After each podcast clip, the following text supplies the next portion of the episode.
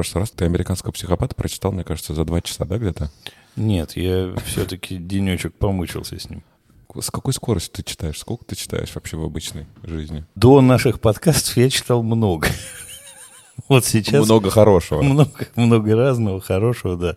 Сейчас, конечно, темп снизился, но вообще две-три книги в неделю. Ты безработный? Такой вопрос еще. Я чтением заедаю стрессы. А. Бухать я не бухаю, поэтому читаю книжки. Но все в электронном виде, да, ты читаешь? К сожалению, да, потому что, ну, я читаю везде, а таскать с собой там томик Достоевского везде, ну, не получается. Ну, за счет этого и скорость. Очевидно. Ну, возможно. Ну да. Но ты, Дэн, тоже читаешь в электронном виде. Да, я тоже, если читаю, то читаю везде. Ну и получается, что... Ну, рассказ в неделю где-то, как мы выяснили. В месяц, может быть. В три недели. Раз в три недели, как минимум. Ну, я вдумчиво читаю. Куда торопиться. Действительно, хороший рассказ можно и перечитать пару раз. Что я сделал сегодня, кстати. Хороший рассказ сегодня? Ну, маленький тизер, так сказать, наших настроений. Мне прямо интересно. А у тебя темп какой? Конечно, меньше, но, наверное, книгу одну-полторы в неделю я читаю, но я читаю только в печатном видео.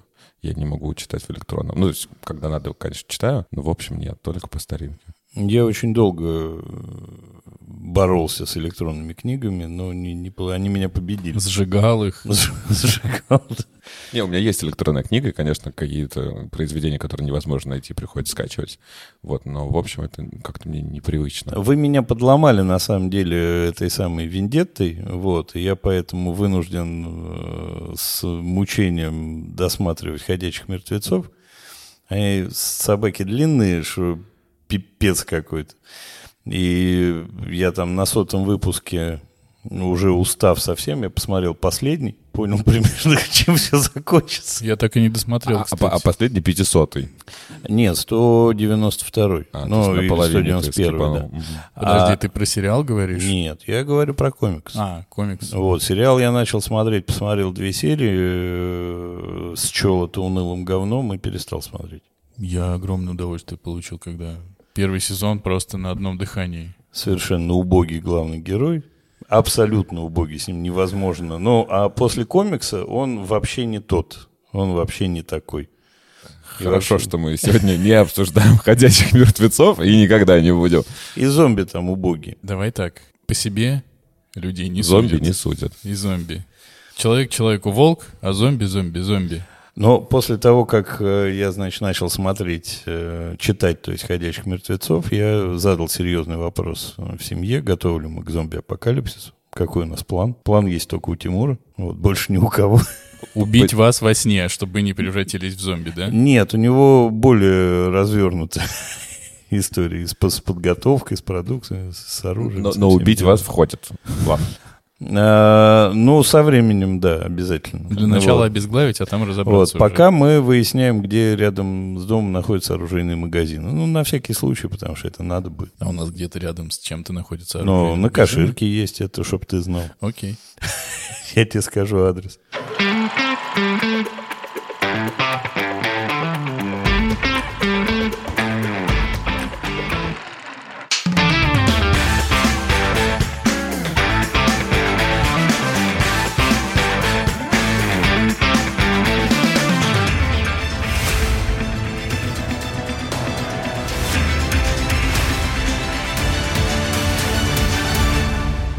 Доброе утро.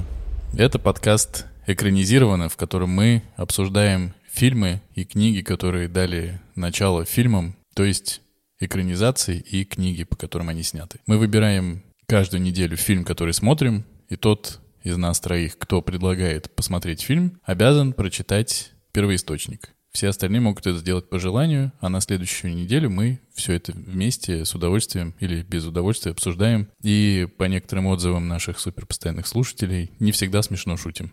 Меня зовут Денис, я люблю покороче. Меня зовут Андрей, я люблю по-разному. Меня зовут Артур, и я пришел со, со своим воображаемым котом и мандаринами сегодня.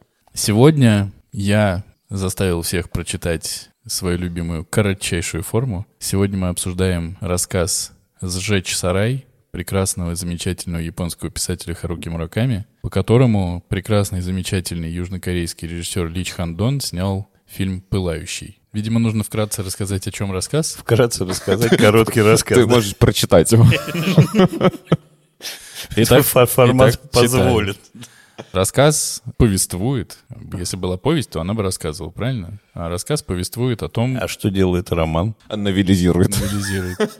Рассказ о том, как один писатель достаточно как и во многих произведениях Мураками, одинокий, хотя даже с семьей при этом встречается с молодой девушкой, и у них начинаются максимально странные отношения, в которых не очень понятно, есть ли любовь, есть ли вообще что-то. Ну, она просто ему приятно, ему с ней классно. Они какое-то время общаются, она уезжает в Африку, возвращается из Африки с новым э, мужиком какое-то время рассказа они тусуются втроем, где новый мужик этой самой девушки, безымянный, как и все герои рассказа, признается, что любит зажигать сараи. Ну, примерно все. Я не, не вижу смысла говорить, чем кончается, потому что, потому что это примерно так. Я так понимаю, что мы все прочитали к сегодняшнему дню это произведение. Да, еще и Фолкнера поджигатель. Так как я это предложил, я первый скажу, получается. Мне очень нравился рассказ до момента, когда он закончился.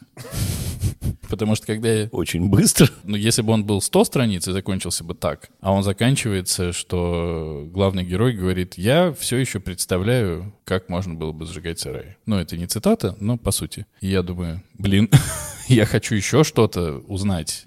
Ну, вообще хоть что-то. И рассказ оставил меня в таком недоумении, потому что он как бы без видимого окончания, на мой взгляд. Я тут с тобой соглашусь. И, честно говоря, если бы я не видел экранизации, я вообще ничего не понял из рассказа. То есть как будто он слишком метафоричный, то есть у меня бы не сложилась вот такой история, как складывается в фильме, без экранизации, очевидно. А вы вообще Мураками до этого читали? Читал. Я, читал, я, да. я просто не очень люблю э, корот, короткую форму. Нет, я очень люблю Мураками, но я люблю вот его с магическим реализмом. Кавка на пляже, «Страна чудес» без тормозов, все остальное. А вот его такие но он, экзистенциальные он, он кризисы. в целом весь такой. Ну и тут не говорить про то, что девушка пропала, а сарай не сожгли, но это достаточно неправильно, как мне кажется. Девушка пропала, а сарай сожгли. Не сожгли. Не сожгли. Не сожгли. Девушка пропала? А девушка пропала. А сарай? Не сожгли. Но сожгли. А, но сожгли, но не сожгли, да. То есть некий экзистенциальный сарай в вакууме был сожжен. Видимо, Мураками хорошо как-то переводит, именно что тебе приятно читать, как написано. Мне очень понравилась история с э, перчатками для мамы лисенка, которые в, раз, в размышлениях героя прерываются «Сжигаю сарай!» Что? Сжигаю сарай. И вообще вот вся, вся атмосфера почему-то меня привела в какой-то восторг, потому что это такой отстраненный герой, такой, ну, получил телеграмму с номером рейса и временем прибытия самолета. Видимо, она хотела, чтобы я ее встретил. И когда они уезжали, он такой, я, кстати, не понял, зачем я поехал в аэропорт. Это все настолько почему-то, на мой взгляд, пронизано каким-то постоянным юмором. Я мало читал Мураками, но всегда, когда читаешь, есть ощущение немножечко такого доброго юмора. И мне это в рассказе дико понравилось. Но я его перечитал после того, как посмотрел кино. И, конечно, когда ты посмотрел кино, и когда ты увидел цитаты в фильме просто по тексту, и ты соотносишь их с рассказом, читать интереснее. Не то, что становится более понятно, что типа вот в рассказе говорится конкретно вот об этом или вот об этом, но дополнительным каким-то объемом это, на мой взгляд, обрастает. Давай добавим еще один литературный первоисточник э, этого фильма и рассказа. Во всем обсуждении, э, которое есть после фильма, и рассказа, все изо всех сил упоминают, что там еще э, фигурировал рассказ Фолкнера «Поджигатель», и что он являлся какой-то такой тоже основой для этого всего, и для Мураками, и для вот этого Кимкидука, как его там Лич Хандон. Лич Хандон. Я не запомнил ни одно название. Я себе выписал название главных героев. Вот. Имена. Имена так Имена. еще говорят. Да. Я прочитал э, рассказ «Поджигатель», не понял, как они связаны, почему в фильме считается, э, там, при обсуждении фильмов и в интервью режиссеру, что он там на Фолкнере, собственно, и завелся. То есть Мураками и Фолкнер у него сложились в какую-то правильную картинку. Там история про некую семью, в которой жестокий отец, повоевавший вроде бы в войне севера и юга, но мародерствовавший во все стороны изо всех сил. И вот они там описываются пары мест их проживания. А в одном месте их выгнали, потому что он кого-то там избил. Очень похоже на отца в фильме, про что мы сейчас поговорим. А во втором он э, сжег сарай в усадьбе. Сначала он на- нагадил в этой усадьбе работодателя своего на ковер э, ногами в навозе.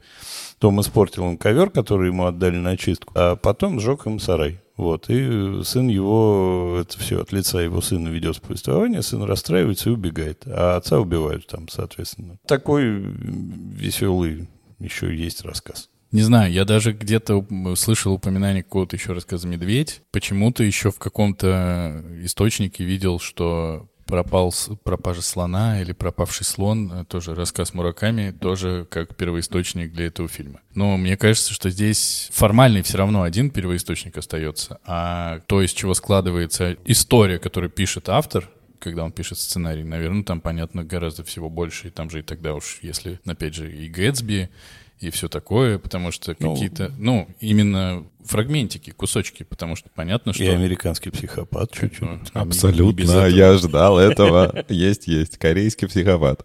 Корейский ремейк американского психопата. Но он просто спокойный. На основе японского рассказа. У меня, кстати, вопрос. Я, я с этим не разобрался. Я пытался узнать, но так и не понял, почему корейский режиссер экранизирует японский рассказ э, и настолько его переделывает и настолько перекладывает в новую для японского повествования реальность, что просто делает совсем другой. То, что есть в рассказе, не соотносится с тем, что, кроме некоторых событий, не соотносится, на мой взгляд, с тем, что происходит в фильме. И мне вот это странно немножко, потому что он, ну, если бы он это переносил более буквально, я бы понял. Но он, получается, взял просто несколько кусочков и такой, да, кстати, все это в Корее. Герои все не те. Мне кажется, две трети он перенес буквально, а потом добавил в конце треть, которая могла быть нами додумана. А две трети прям буквально. Ну да, Вот во- возраст героев тупо одинаковый, в отличие от рассказа. У нас в рассказе успешный достаточно писатель, по крайней мере, который зарабатывает, зарабатывает этим на жизнь. Здесь у нас какой-то ну, курьер не- несчастный. Не самые существенные э, особенности, Это, на мой это, вкус. это сильно существенные особенности, потому что в фильме сильно разнесены социальные статусы. Я думаю, что они соответствуют, может быть, корейской действительности. Конечно, но просто я все хотел найти где-нибудь какой-нибудь отзыв Мураками о том, что я очень рад, что, например, «Сжечь сарай» так сняли, что совсем получилась другая история. Или я очень не рад этому, но это получилась совсем другая история. Здесь нет какой-то условно-культурной апроприации, поэтому любой режиссер любой страны может переложить эту историю на свои реалии и снять. Честно говоря, там нет какой-то исключительно, я не знаю, японской стилистики или японского действия или чего-то такого, что прям он взял и изменил. Мне кажется, что он прям взял аккуратно и перенес все на свои реалии. Мураками просто привязку к стране не дал вообще никакую. То Там есть даже, да, нет ни там, имен, ни, ни да. места действий. Поэтому пере- перекладывай в Россию. И все. У меня, на самом деле, от фильма осталось ощущение очень странное по... Ну, я чувствовал, что с чем-то он у меня перекликается из того, что я уже раньше когда-то видел. И я понял под конец, э, с чем. А, Фильм «Асса». Внезапно. Тоже очень ровное, плавное повествование, такие неагрессивные какие-то общения между героями, все. И э, резвенько в конце все плохо заканчивается, условно плохо. Да, там тоже всех, уби- всех убивают, все прекрасно. Ну и Цой выходит. требуют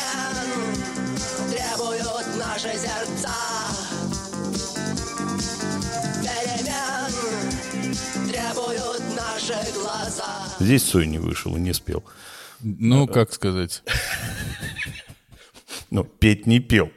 петь не пел. Я не согласен с мнением моих соведущих. Мнение редакции может не совпадать, да, между собой. Если подытоживать про рассказ, вам как? Мне очень понравился. Очень сложно про такое монументальное произведение сказать, что мне он очень понравился. Очень Но легко. рассказ. Если бы я его читал не под подкаст, ну, он прошел бы фоном рассказ и рассказ. Ну, некая такая завязочка. Зарисовка еще говорят про него, что это даже как бы не... Ну, такой, он недорассказ, ну, какой-то притчевый такой вот. Что бывает так вот, махала воображаемыми мандаринами, исчезла, сарай не сожгли, чувак был, связан, не связан, никто не знает. В квартире живут другие люди, а он продолжает думать, не сжечь ли мне сарай. Кстати, угощайтесь мандаринами, которые я принес.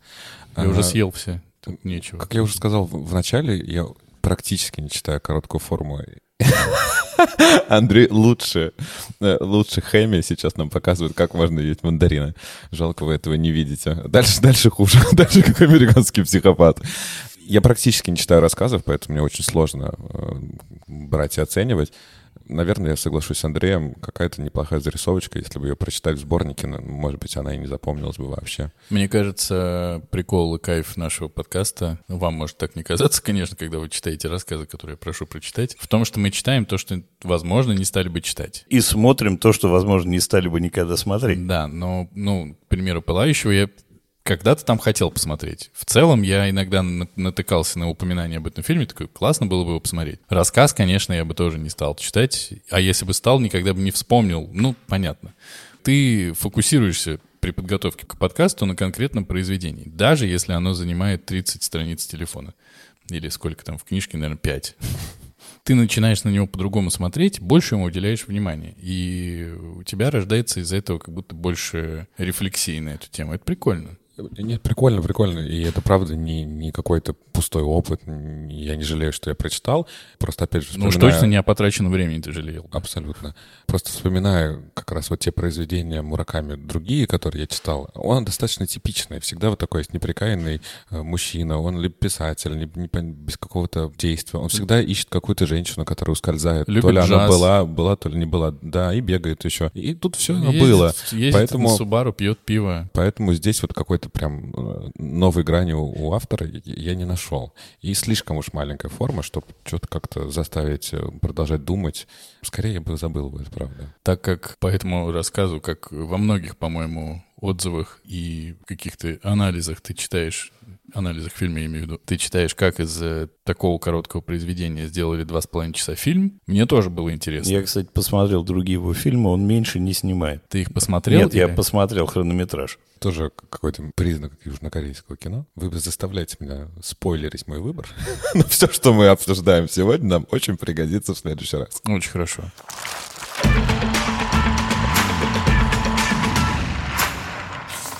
Фильм практически дословно, как уже упоминал Денис, пересказывает нам действие рассказа, но действительно все переносится в Южную Корею. Здесь также есть три действующих героя, главный герой которого зовут Чон Су. Джон Су. Джонсу. 종수 Джонсу, да.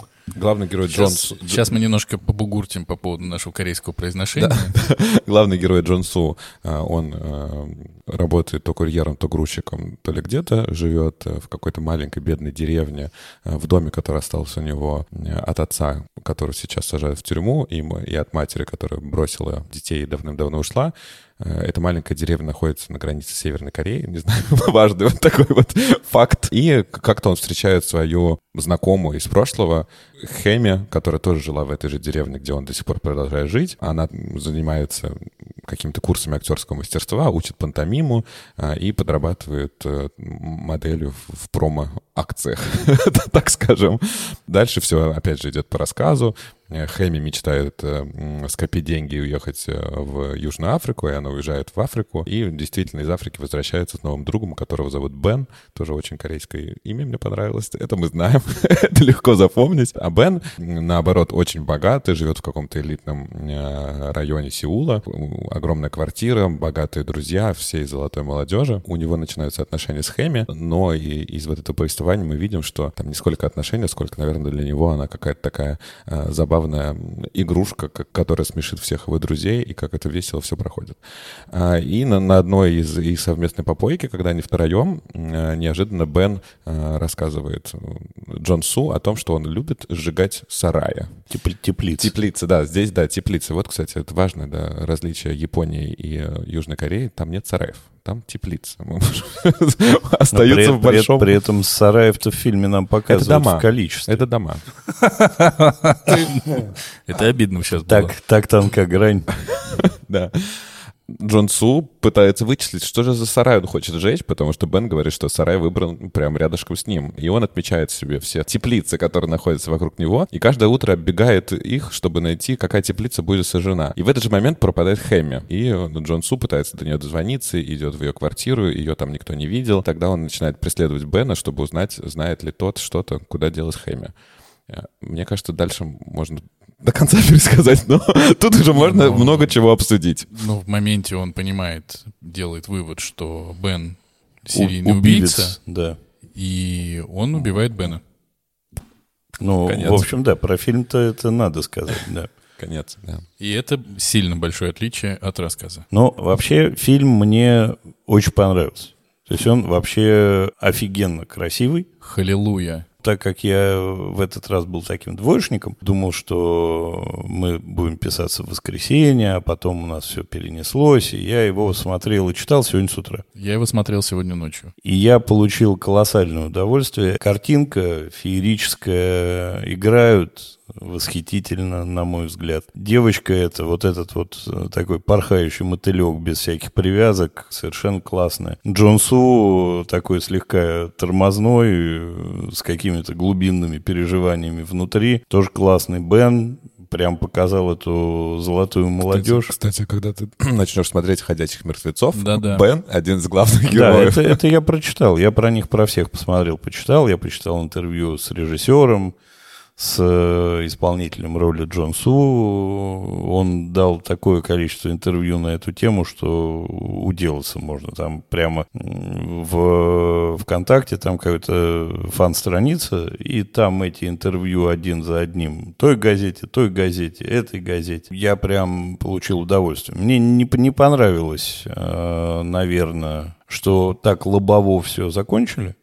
Вот. Хотя это все читалось с самого начала. То есть, как только он залез в ванной в сундучок с трофеями серийного убийцы, где там колечки, фигечки от каждой жертвы, стало понятно, что потом он должен попасть в квартиру. Я все ждал, как он будет попадать. Украдет у него ключи. А не, он пришел в гости, посмотрел, все, и там лежат часики э, Хэмми. Понятно, что убивец ее убил. У него в логике. Наверное, может, оно так и было. А может, и не было. Но теплица, кстати, отличное слово. Сарай, оно какое-то хозяйственное, а теплица душевная. То есть теплица — это теплота человеческая, это... Женское теп- начало. Женское На- начало. Ну, в общем, теплица — это хороший выбор. Я смотрел фильм с э, предсказанием Артура с прошлого выпуска, когда говорит, Да, вот Артур, еще, конечно, поднагадил нам. вот еще один фильм, под который можно будет великолепно выспаться. Мне сейчас нужно защищаться. И действительно, я смотрел этот фильм, когда он выходил, в 18 году, да, по-моему, в кино. Да-да. И это было достаточно тоскливо. Но тогда просто в кинотеатре у меня не было вот этого пульта с скоростью. И у тебя не было подкаста. У меня не было подкаста, да, я смотрел невнимательно, без удовольствия, ну так, лишь бы провести время, за- забить свободные часы. Сейчас-то, конечно, все по-другому, со смыслом. Когда Дэн ты в прошлый раз выбрал, у меня воспоминания были какие-то очень странные, что вот там три главных героя, что-то они все мучаются между друг другом. Как-то мне запомнилось больше любовных линий, которых по факту и не было. И что они все время куда-то едут на тачке. Вот такие воспоминания у меня были. И когда я сейчас пересмотрел, мне понравилось гораздо больше, чем те воспоминания, которые у меня были. Поэтому, конечно, Дэн, ну не то, чтобы я извиняюсь, Да. но, видимо, может быть, наоборот, я сделал лучше. У вас были настолько низкие ожидания. Вам так понравился фильм теперь? Ну, кстати, может быть. Я все ждал, когда они начнут ехать долго, бессмысленно Да, да, всю да. дорогу, а они не ехали никуда. Только, только в моих воспоминаниях. Они все еще едут. По- Фильм мне, как я уже сказал, понравился. Я, в принципе, люблю азиатское кино, и южнокорейское в частности. И единственное, мне, конечно, кажется лишней концовка. И я бы не убивал Бена и оставил бы тоже такой большой знак вопрос то есть тут слишком в лоб. Вот у него вот какой-то там ящик э, с женской косметикой, нам показывают, как он красит свою будущую жертву. Вот ящик, где он собирает трофеи, а вот он еще потом его и убил, и сжег. Мне бы хотелось, чтобы был какой-то такой вот знак, знак вопроса. Убийца ли он? Правда ли? А тут все достаточно очевидно. Единственное, что оставляет знак вопроса в этой истории, а, когда они встречаются перед сожжением и убиением Бена, Бен говорит, нас же трое должно было быть, ты должен был приехать с Хэмми. То есть мы предполагаем, что Джон Су ему позвонил, сказал, что мы с Хэмми хотим с тобой встретиться, и тот едет, зная или не зная, что он уже убил Хэмми. Ну, так, если он ее убил, то Может быть, он ехал, думая, что это какая-то, не знаю, подстава, или думая, что а вдруг Хэми выжила, или еще что-то. Ну, непонятно. Вот, э- вот это такой... э, Да, а может быть, он ее не убивал, поэтому, да, реально едет немного Вообще, встречу. может быть, всех убил Джонсу. Тоже такое может быть, потому что он-то в детстве смотрел на пожары и повернулся на этом. Нет, Дэн, Андрей, продолжай. Просто пятая попытка у Дэна сказать. Ладно, давай, говори. Микрофон включай мне. Мне... Всё? Спасибо. Как я начал говорить, что я его смотрел с предисловием, что будет очень скучно. Дико проперся действительно из-за игры, из-за того, как классно показывается и насколько разные люди, вот э, все и Бен, и Чон Су, и Хэми, и насколько у них все, все, все по-разному, представления обо всем разные. Даже история с отцом, которую я, честно говоря, понял не совсем до конца, всю линию, точнее, с отцом, она все равно какая-то очень дополняющая, что ли, все, что происходит вокруг главного героя. Все-таки я считаю, что Чон Су главный герой, хотя есть версия, что говорят, что все трое они главные, так как он настолько малоэмоционален, и он как будто бы убран из повествования какое-то время. Ты смотришь действительно на то, что происходит его глазами, и ты из-за этого достаточно, сра- достаточно быстро включаешься в- вот просто в наблюдение того, что происходит, за тем, что происходит. То есть, когда, например, он с Хэми сидит, э, и она чистит мандарины, ощущение, что она передо мной сидит и чистит мандарины. Мне сразу хочется как-то туда попасть. Если ты так себя идентифицировал уже с главным героем, зачем ты на башню? Люблю в местах боевой славы, видимо, это На хотелось. башню. Он Да. же смотрел на башню. Он же не на фоточку, а прямо... Ну, он, он уже представлял, там есть еще прям момент, когда мы видим опять, что она его обнимает э, и, и дочь сама, а по факту ее нет, и он себе воображает. Может быть, он тоже смотрел вдаль. ну, в воображал общем, её. да- я бы убрал, конечно. Ну, не знаю, она как-то... Ну, зачем? Когда один из наших предыдущих героев фильма не ты прям посвятил этому отдельную Кстати, перепалку. опять-таки выбор Дениса был. Да, но фиксация Нет. твоя. Кстати, Тот, да. Тот Кстати, должен был, а этот А этот сделал. необоснованно. А Этот этот сделал. Молодой нет девушке захотел под... Почему на башню? Да не на башню, он представлял себе. Ты интервью почитай и отзывы. На башню.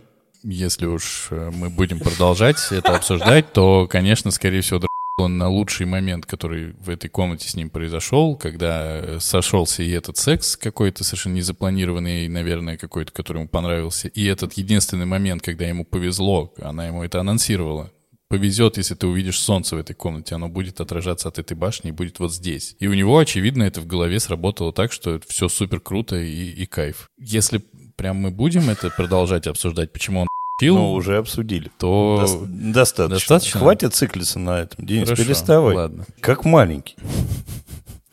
И мне очень понравился Бен. Во-первых, я когда я смотрел, я думаю, интересно, а на каком языке он лучше говорит, на английском или на корейском? Потому что действительно в «Ходячих мертвецах» он говорит на американском английском, по-моему. Никаких акцентов у него нет. Он вообще американский актер корейского происхождения. Поэтому, наверное, на английском лучше говорит. Хотя на корейском как будто бы не выбивался он, ну, просто на уровне восприятия. А ты с титрами смотрел? Да, я смотрел с Я-то в дубляже смотрю все. А ты, Я Артур? тоже в дубляже смотрел. Я с титрами, потому что мне, ну, это прям интересно. Ну, я- я- вообще я согласен, что э, вот азиатское кино лучше смотреть с титрами, потому что русский язык не передает очень многого. Тут Вспоминаю даже тот же, ту же игру кальмаров, которую не так давно все посмотрели. Ее смотреть на русском ну просто невозможно. И на английском невозможно. Только на корейском с э, субтитрами. На мой взгляд, вот э, я до того, как начал подозревать, я человек не супер э, как бы одаренный, я до того, как начал подозревать, что он реально кого-то там убивает или еще что-то, или не убивает, ну, в общем, когда возникает эта мысль, начал какие-то вещи складывать, ну, типа, я не плачу. Ну, может, в детстве плакал когда-нибудь, но так, в принципе, не плачу. Я даже и не радуюсь особо, я не очень понимаю. Но он психопат. И зевает еще всегда, засыпает. Не, это, мне кажется, показатель, Отношение- серии, показатель серии некой. Потому что у него идет по стандартному сценарию. Он находит какую-то девушку, которую может притащить в компанию. Она там, значит, повыступает как это самое, как приглашенная э, такая клоунесса. Все, в определенный момент он зевает. Это значит, что это переходит для него в какую-то другую стадию. Сейчас он будет готовиться ее поубивать, например. Мне очень понравилось, что у него как будто бы нету, у Бена, как будто бы нету ощущения ни добра, ни зла, и нету ощущения, э, что то, что он делает, может его привести к чему-то плохому. Ну, потому что нету как будто бы что он боится умереть или еще что-то, боится, что его поймают. Если предполагать, что он серийный убийца, и он психопат, и он же был описан в рассказе, то в рассказе прямым текстом говорится, а кто будет подозревать респектабельного молодого человека, который просто, по сути, никому не нужных людей убивает, которых никто не будет искать, как с ней, потому что а кто ее будет искать, кроме Чкунсу, никто. Быстро поменяют кодовый замок, быстро вытащат все вещи, да и все, до свидули. Уехала куда-то. Была она, не была, был у нее кот, не было у нее кота. Да всем насрать в целом когда он берет себе этого кота, не задумываясь даже, что он не знает, как его зовут, ну, просто да, нашел где-то. Но можно предположить, что ты такими яркими доказательствами палишься и, и создается... Да и без кота, мне кажется, если все, все пропавшие жертвы встречались с ним, и 10 его друзей видели и были вместе, как будто бы любой Харрисон Форд смог бы раскрыть, раскрыть это дело. Но правда, может быть, это тоже какая-то социальная э, драма Кореи, что как-то халатное отношение. Не, но а, в объяснениях а, режиссера, ну вообще а, режиссер такой интересный перец. Он э, был министром культуры до этого пару лет Кореи, культуры и туризм. Он закладывал как раз э, социальную драму, социальную проблему, вот это неустроенная корейская молодежь, вот этот дисбаланс между богатыми и бедными. Тоже считает, что у него финал довольно открытый, на самом деле, что думайте сами, решайте сами. И оказывается, в корейском кино есть огромные проблемы. Про- Прочитав интервью с ним, я узнал, что там был какой-то... Я вообще ничего не знал про корейское кино до этого момента. Оказывается, там был период жесточайшей цензуры и блокировки практически всего. И сейчас они восстанавливают корейский кинематограф вот по чуть-чуть и так далее, и так далее. И там единственный раз в его интервью упоминается Мураками. Сначала должен а, был снимать, он должен был быть продюсером, а снимать должен был молодой э, корейский режиссер. Но так долго согласовывали с Мураками выкуп прав, что молодой корейский режиссер не дождался, отвалился, и он решил Состарился снимать сам. и умер. Состарился и умер, да. А с министром культуры ничего никогда не случается. Не, но он уже не министр культуры, он побыл и пошел дальше снимать. А вот этот вот отец, он, оказывается, генеральный директор какой-то крутейшей корпорации э, корейской. Но он стал им после того уже, как тут поснимался, но тоже такой значимый перец, и этот вопрос обсуждали отдельно. Мы как бы легко знаем голливудские просто, да, имена, а здесь такой же абсолютно звездный состав, может быть, неизвестный на весь мир, но даже вот этот главный Бен, да, вот он в «Ходящих мертвецах», он в «Минаре», тоже прекрасный, кстати, фильм, без, без книжной Ну, и- основы вроде и, бы. И, и Джансу, звезда, Джансу- звезда Да, корейская. у него огромная фильмография, я не видел ни одной картины, которая у него перечислена, а вот эм, Девочка, девочка для нее не это... дебютантка. Э, Да, Это дебют- а, это это дебют, для нее да. дебют, но вот я еще ее видел э, в... Сейчас сделали корейский ремейк «Бумажного дома», и она играет Токио. Я не смог дальше первой серии продвинуться, но как будто бы они тоже все звезды. Мне показалось очень созвучно корейское кино российскому. Но это не Тарковский, конечно, но тоже вот длинные планы, такое раздумье, психология, Но- но еще ты знаешь- что-то. То, чего в голливудских фильмах э, вот за счет и- игрового кино очень сильно теряется. Я тоже смотрел на эти планы. Там есть, по-моему, когда она танцует и когда она из кадра уходит.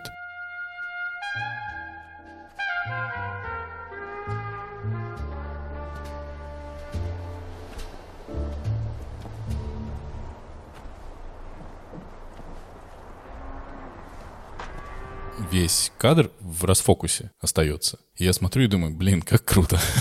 это не бесит, это, это, не, не, это не выглядит надуманным таким, типа. У нас здесь вообще-то авторское кино, поэтому будет длинный план, потому что, ну а как мы авторское кино без него еще снимем? Здесь как будто бы нету лишних. Они могут быть длинными, созерцательными, но не лишними. Ну и кадры красивые, Ох. конечно, да. Ну и продуманные все. То есть это напоминает, что это Вес Андерсон, да, который «Отель Будапешт» там и прочее. Вес Андерсон. Он любитель статичных кадров, выверенных вот таких вот. У них таких, когда вот они втроем сидят, да, он же сбалансированный со всех сторон вообще. Да, но при этом э, у Уэса Андерсона и у кого еще самый знаменитый, типа, для обычных людей, как я, Уэс Андерсон, и второй режиссер, который э, папу молодого снимал. Сарентино. Сарентино. Они очень любят симметрию. Именно что вот в кадре прямо симметрия, симметриевна, симметриева. А здесь очень живые кадры. То есть они все сбалансированы, но они все именно живые. Ты вот это видишь, ты прям чувствуешь ветерок, вот как они сидят вечерком. И этот, конечно, на, на закат, это просто, ну, отвал всего. Ну, и хочется согласиться с Андреем, что очень близко, близко с русским кинематографом, это правда. И, и я думаю, что это, Хорошим. в принципе, да, со социальный, опять же, наш признак. В любой э, стране третьего мира сейчас запрещено говорить, в развивающихся странах. В развивающихся странах третьего, третьего мира. мира. Да, вот это э, расслоение, конечно, между богатыми и бедными, оно очень заметно. И тут, конечно, разительно показывается дом, в котором он живет, Э, это классный дом, он большой, но то, в каком он виде, да, какое там количество какого-то барахла абсолютно не нужно, как он спит, как он ест. И в противовес мы видим элитный дом Бена с парковкой, с охраной, со всем. Все здороваются с ним, mm-hmm. радуются, что он Еще вернулся. Вот, э, не знаю, был ли у вас опыт э, общения вживую, там, с корейцами или с японцами. Вот это всегда очень классно смотреть, как они обязательно кланяются, как они встают, когда входят взрослые, как он, со всеми. Кстати, да, потому что кланяется. да, все, Бен, конечно, очень, все с ним должны, ему должны кланяться кланяться. И все равно очень круто так вот. В жизни происходит точно так же. И это же на каких-то все мелочах. Тоже на этом не акцентируется. Он полу поклонился, отошел, но ты это заметил, да, и да. это очень живо все, что там происходит, живо и супер классно. Я вот еще хотел сказать, что как раз когда я смотрел на хронометраж фильма, думаю, и потом я посмотрел фильм такой, окей, очень прикольное упражнение, как бы из точек, которые ты сам себе расставляешь, ты берешь рассказ, растаскиваешь его на части и делаешь из этих частей точки, по которым у тебя будет идти история. Это так круто, то есть эти точки, они же все есть. Весь рассказ, понятное дело, туда влез и даже больше. Но этот рассказ там не потерялся, он не стал мотивчиком, а вот эти точки, они там остались. И ты, когда их э, на них наталкиваешься, очень классно. Вот именно, именно как упражнение из очень короткого сделать не просто раздутое, а полноценное большое произведение, очень круто. Ну, я хотел бы оспорить э, Википедию с ее формулировкой, что это вольный пересказ рассказа, невольный. Он прямо близко к тексту. Это скорее как, если ну, вот он прочитал, если так вот как бы с обывательской точки зрения прочитал, додумал, да представил. Как раз интересно, он додумал и с Мураками согласовал это или нет? Насколько его интерпретация соответствовала замыслу Харуки? Если я правильно надеюсь на то, какой Харуки Мураками из себя человек, то он сказал, чувак, ну, конечно, ты классно все придумал. Кайф. А это э, возвращает нас к еноту. Представить, как пришел он к Мураками и говорит, так, вот я прочитал ваш рассказ, давайте пройдемся по тексту. Нет, представить, он приходит к Мураками и говорит, так, я прочитал ваш рассказ, во всем виноват енот. Он говорит, это не мой рассказ. Он говорит, неважно, давайте пройдемся по тексту. Я правильно понял. Говорит, отстань. Поэтому, как Андрей говорил, очень долго шли вот эти договоренности про Они как раз обсуждали каждую строчку. Не, а прикиньте, если Мураками действительно сказал, слушай, это просто рассказ, попроще будь, он говорит, нет-нет-нет, это важно мне. Вот такой, хорошо. Господи, ладно. Можно я дальше буду 10 часов в сутки джаз слушать? Мне есть чем заняться, в конце концов. У меня даже детей нет. У Мураками нет детей? Мураками нет детей. Кто же все унаследует? Мы как его поклонники. Э, Еще я хотел сказать, что... Я вообще не против. Там есть что наследовать, очевидно совершенно. А жена у него есть? А жена у него есть. Потенциал на заведение детей существует, а детей нет. Да нет, это наследник в первую очередь, я про это. Ладно. Я еще немножко хотел обсудить Хэмми потому что, Давай. мне кажется, очень классная прям героиня. А, В рассказе, а, а, очевидно, нам говорит, что она сексуальная какая-то работница и меняет еще своих бойфрендов. Здесь такого нет. Здесь, правда, она такая... Там говорится, она, конечно, не спала с мужчинами за деньги, прямым текстом в рассказе.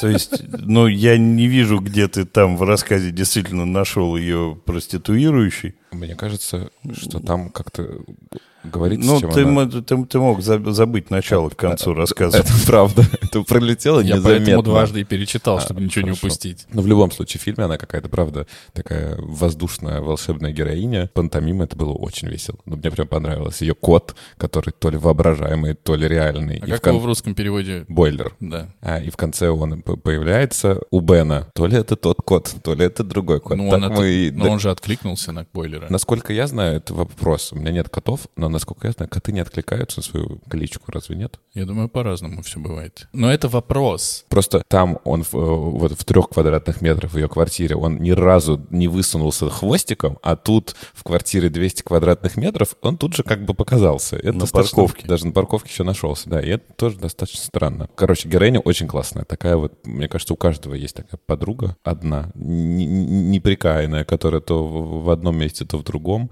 И обязательно попадает в проблему, и потом надо его спасать. И, кстати, ну, У меня нет. она уже попала давно, видимо.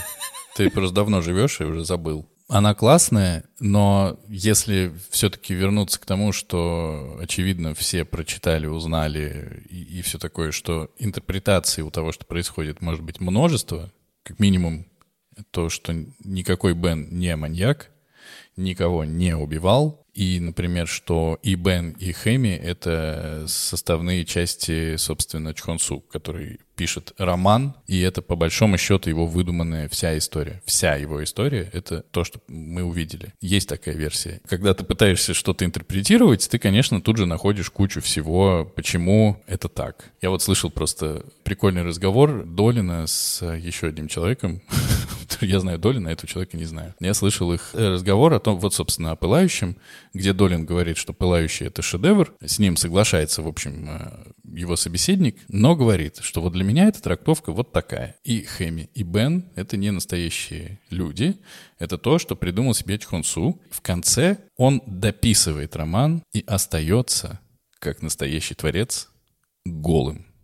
Потому что все большие критики и очень умные люди, конечно, говорят, ну, понятно, детективная составляющая, но она на первом плане лежит, ну, А Вообще, учитывая, что его подают как детективный триллер вообще, это такая удивительная фигня. Это очень интересная трактовка, и если бы ее развивать, я бы, наверное, говорил, что не Бен и Хэми один человек, а скорее Чхонсу и Хэми один человек. И в непонятных отношениях с Беном состоит, мне кажется. И все это очень классный домысл. Вот если нам не, Да. не показали бы вот дурацкого окончания, мы могли развивать и развивать. С этим дурацким окончанием тоже ведь вопросы. Ну, правда. Если он маньяк, если он все это знает, причем очевидно, что он э, Чхонсу спалил давным-давно, когда тот за ним ездил по всему городу на этом своем корыте. Ну, сложно. Он один за, за- ну, они вдвоем на Ну дороге да. едут. Понятно, что он просто его к себе подпустил по какой-то причине. И встречался он, когда у- убийство а как, произошло. как тебе Зачем? такое, что Бен и Чхонсу один и тот же человек, как мистер Джекил и мистер Хайд? Мне кажется, это большая проблема всех э, серьезных критиков. Посмотрел кино и начинаешь напихивать туда всякой хрени. Вот. А вообще, на самом деле, все это составные части Хэмми, и она пропала, потому что она растворилась в двух этих мужчин. Все. Мужчинах. Мужчинах. Но в двух этих мужчин тоже можно сказать. может. Ну, переродилась, пере... Да как угодно. А еще, может быть, это все воображение папы. А во всем виноват бойлер. Я почему это сказал про эту трактовку? Я, когда посмотрел, я такой, очевидно, нам дают повод поразмыслить. Как раз я согласен с тем, что говорил Долин, это не детектив.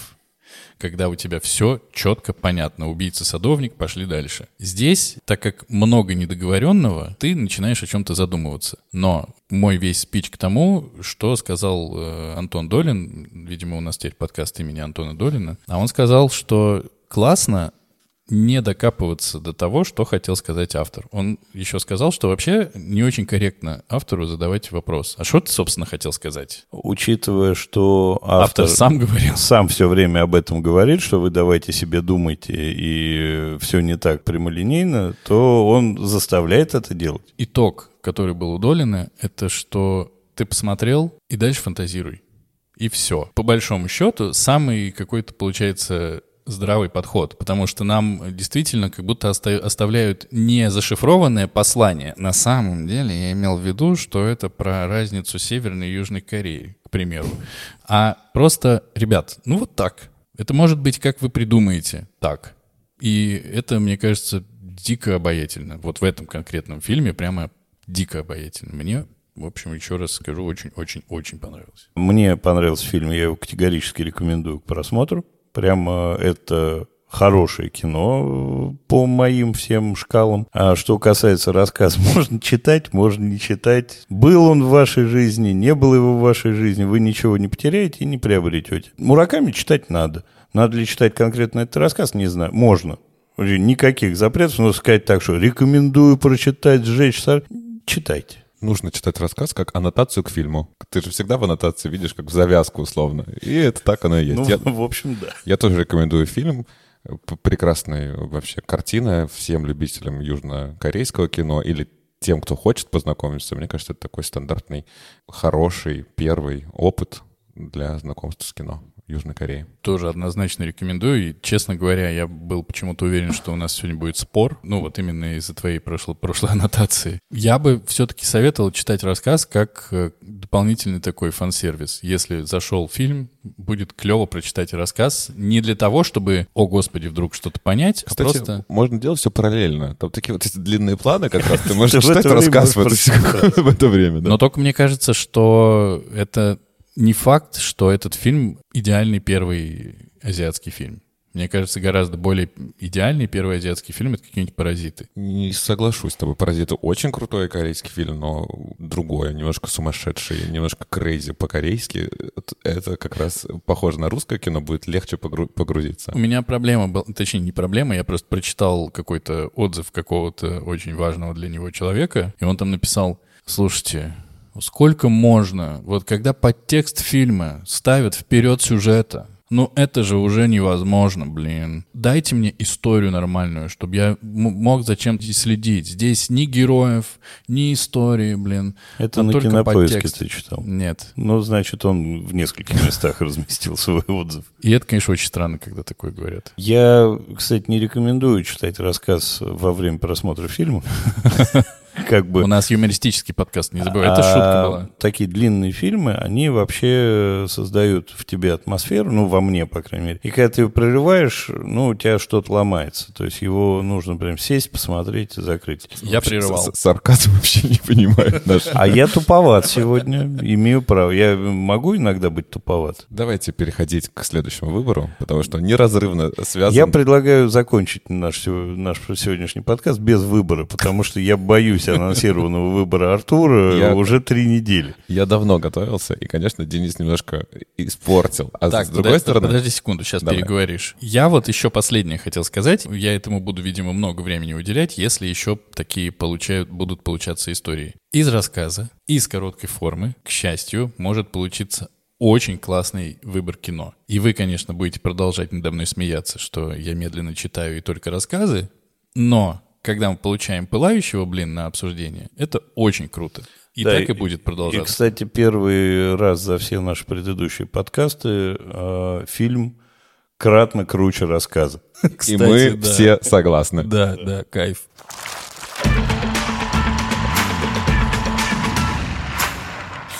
Денис немножко испортил. Я думал вас больше удивить и выбрать сразу южнокорейское кино, и вы такие все взбесились. А может быть, наоборот, Денис помог, и мы все разогрелись и готовы. В следующий раз мы будем обсуждать тоже очень интересную экранизацию, не дословную, а очень странную. Мы будем читать книгу английской писательницы, и книга рассказывает нам про викторианскую эпоху. Писательница зовут Сара Уотерс. Книга называется «Тонкая работа», а экранизация корейского режиссера Пака Чхан Ука, и называется она «Служанка».